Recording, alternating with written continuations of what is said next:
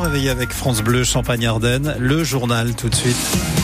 Avec Margot Turgy. Bonjour Margot. Bonjour Nicolas, bonjour à tous. Le harcèlement, un fléau bien présent à l'école. Insulté, dénigré, voire même euh, frappé, plus d'un élève par classe est aujourd'hui victime de harcèlement scolaire en France. Chiffre lourd tiré d'une enquête nationale et présenté hier par la nouvelle ministre de l'Éducation nationale, Nicole Belloubet, depuis le collège Robert Schumann de Reims, choisi pour son premier déplacement officiel.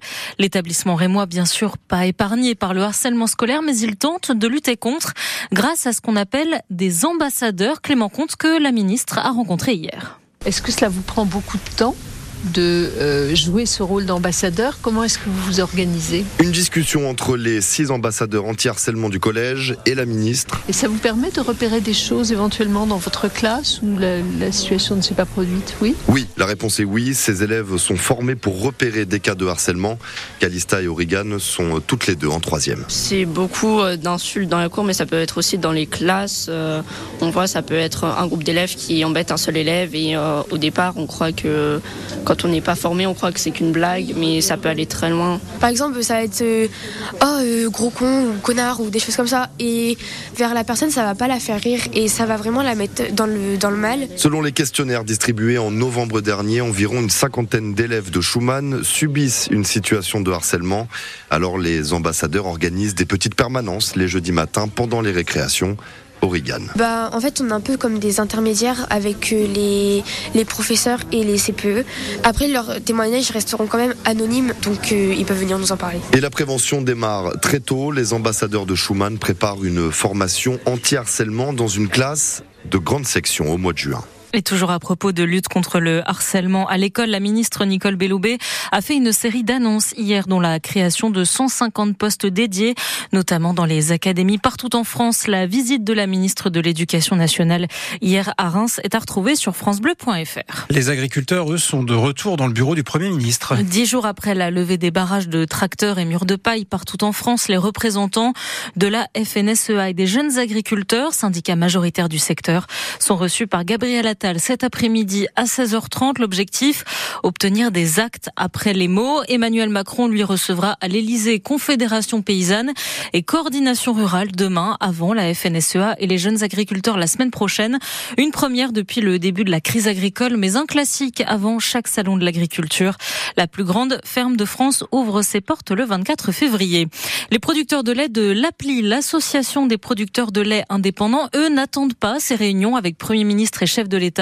100 à 150 doivent se retrouver ce matin à 10h à Paris pour une manifestation suivie d'une prise de parole devant l'Assemblée nationale et une distribution de lait 2000 litres au pied de la Tour Eiffel. Parmi cette centaine d'éleveurs, il y a le président national de l'association Appli, l'Ardennais, Adrien Lefebvre. Il est éleveur à Sorcy-Beautémont, c'est entre Rethel et Attigny. Et ce qu'il veut, c'est des mesures pour les prix de vente du lait et donc une meilleure rémunération. Aujourd'hui, ils sont en train de régler des petites euh, mesures pour essayer de, faire plaisir aux agriculteurs, mais le problème est bien plus grave, il est structurel, et c'est un problème de prix. Là, on a écouté le syndicat majoritaire, c'est bien, il en ressort que des mesures sur les contraintes, mais derrière, il en ressort rien sur le prix. Aujourd'hui, Egalim ne couvre, dans le cas de la production laitière, que 50% de la production, parce que tout ce qui est en restauration et tout ce qui est à l'export n'est pas concerné par Egalim.